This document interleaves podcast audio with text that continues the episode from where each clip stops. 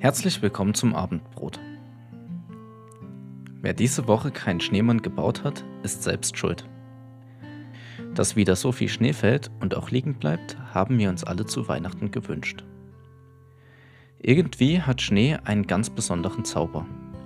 Eine schneebedeckte Landschaft oder ein verschneiter Wald locken uns wieder raus in die Natur, die wir ohne Schnee, aber mit kalten Temperaturen vielleicht meiden würden. Irgendwie hat es etwas Romantisches, raus in den Schnee zu gehen oder aber auch aus dem Schneesturm wieder in die gewärmte Stube einzutreten und sich mit einem warmen Tee vor das Kaminfeuer zu setzen.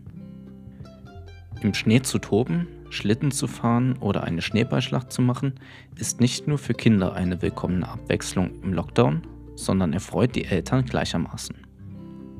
Dem Aufruf Jesu zu folgen, wieder zu werden wie die Kinder, fällt uns bei Schnee irgendwie besonders leicht. Leider kommt der Schnee für viele etwas zu spät. Die Feiertage und die Möglichkeit auf weiße Weihnachten sind vorbei und der Arbeitsalltag hat begonnen. Und das heißt Verkehrschaos bei den ersten Schneeflocken. Klar kann ich mich über den Schnee beschweren, aber warum sollte ich mich nicht über ein verspätetes Weihnachtsgeschenk freuen?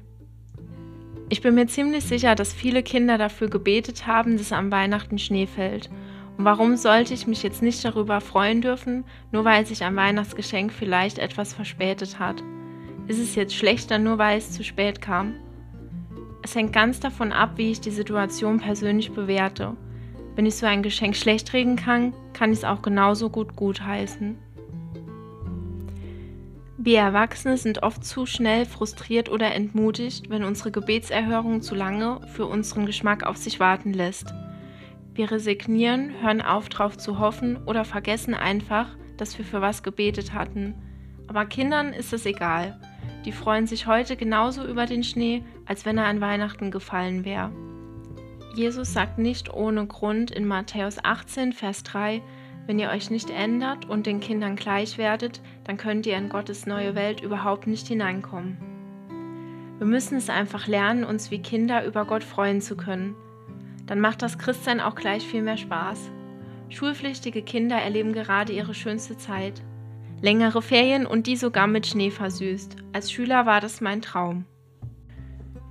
Was für viele Kinder ein Traum ist, ist für Eltern gerade ein Albtraum. Das Jonglieren von Homeschooling, Arbeit, Betreuung und Belustigung von Kindern, der Haushalt und was sonst noch alles ansteht, bringt viele berechtigte Sorgen mit sich. Bringe ich meinem Kind die Sachen richtig bei? Oder ist mein Arbeitsplatz auch dann noch sicher, wenn der Lockdown auch noch über den gesamten Februar gestreckt wird?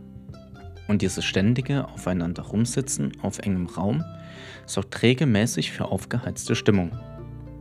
Diese konstante Belastung stresst uns und wir brauchen ein Ventil. Unnötige Streitigkeiten und Diskussionen sind da vorprogrammiert. Und das ist völlig normal.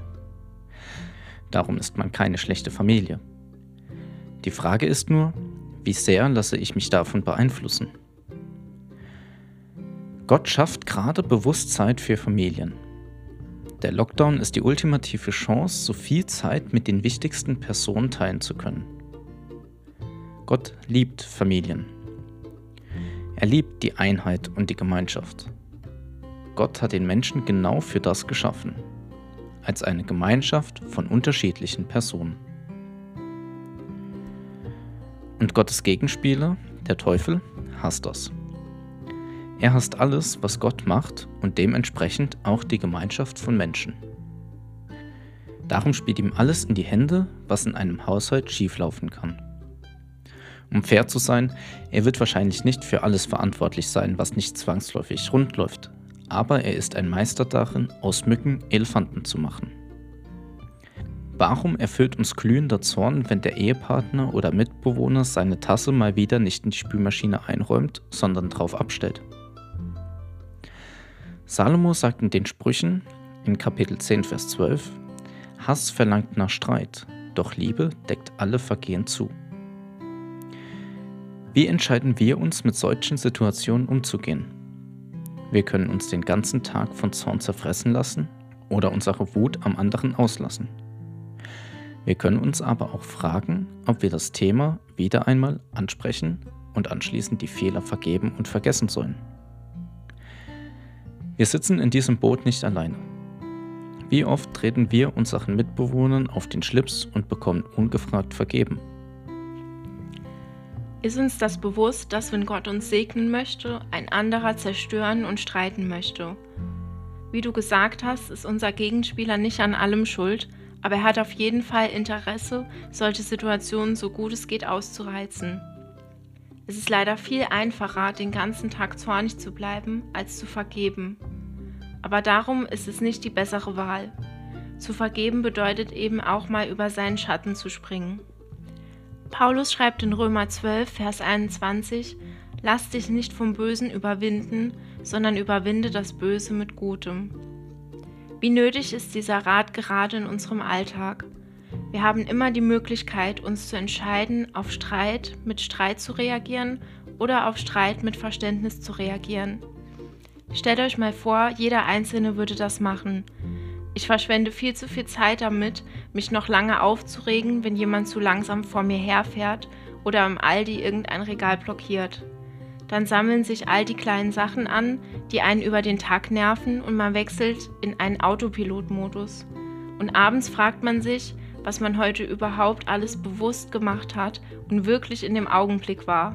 Vielleicht verpasst man dadurch richtig viele coole Chancen.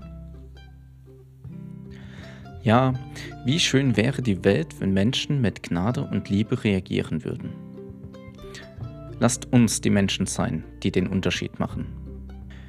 Gott schenkt uns gerade so viel Zeit mit unserer Familie, da wäre es zu traurig, wenn wir uns in zwei bis drei Jahren darüber ärgern würden, dass wir diese Zeit nicht genutzt haben, die wir jetzt zur Verfügung haben. Natürlich ist das nicht immer einfach, aber schlussendlich entscheiden wir darüber, wie wir mit dem umgehen, was wir geschenkt bekommen haben. Es ist wie mit dem Schnee, den wir diese Woche hatten.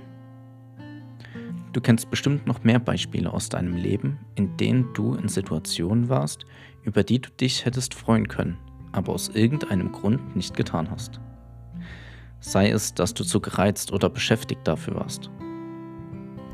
Was waren denn die letzten Geschenke, die du nicht ausgekostet hast? Und was hat dich daran gehindert? Was könntest du tun, um in solchen Situationen zukünftig den Segen annehmen zu können? Genauso fallen dir bestimmt unendlich viele Situationen ein, in denen deine Mitbewohner deine Großherzigkeit auf die Probe stellen. Aber es gibt bestimmt auch Situationen, in denen du deine Mitbewohner reizt. Was kannst du tun, um deinen Mitbewohnern entgegenzukommen? Überlege dir doch mal, wie du das Böse, das dir in deinem Haus begegnet, mit Gutem überwinden kannst. Du weißt bestimmt jetzt schon, welche Dinge dich am Wochenende wieder ärgern könnten. Versuche doch einmal die nächste Woche auf jedes dieser Übel mit Wohlwollen und Sanftmut zu reagieren. Versuche einmal jedem, der dich nächste Woche nervt, ein kleines Geschenk zu machen. Und weil das wirklich nicht einfach ist, möchte ich dir persönlich, da du gerade am anderen Ende zuhörst, für nächste Woche den Segen Gottes zusprechen. Gottes Segen sei mit dir auf dem gewundenen Pfad deines Lebenswegs, bei deinen Aufgaben in Familie und Beruf, bei deinen Entscheidungen, die du täglich triffst, bei jedem Schritt, den du ins Unbekannte tust. Gottes Segen sei mit dir. Wir sind richtig gespannt darauf zu hören, wie sich dein Umfeld ändert, sobald der erste Schritt gemacht ist. Ruf uns an oder schreib uns. Wir helfen dir auch gerne beim Brainstorming, wenn dir die Ideen ausgehen. Bis nächste Woche zum Abendbrot.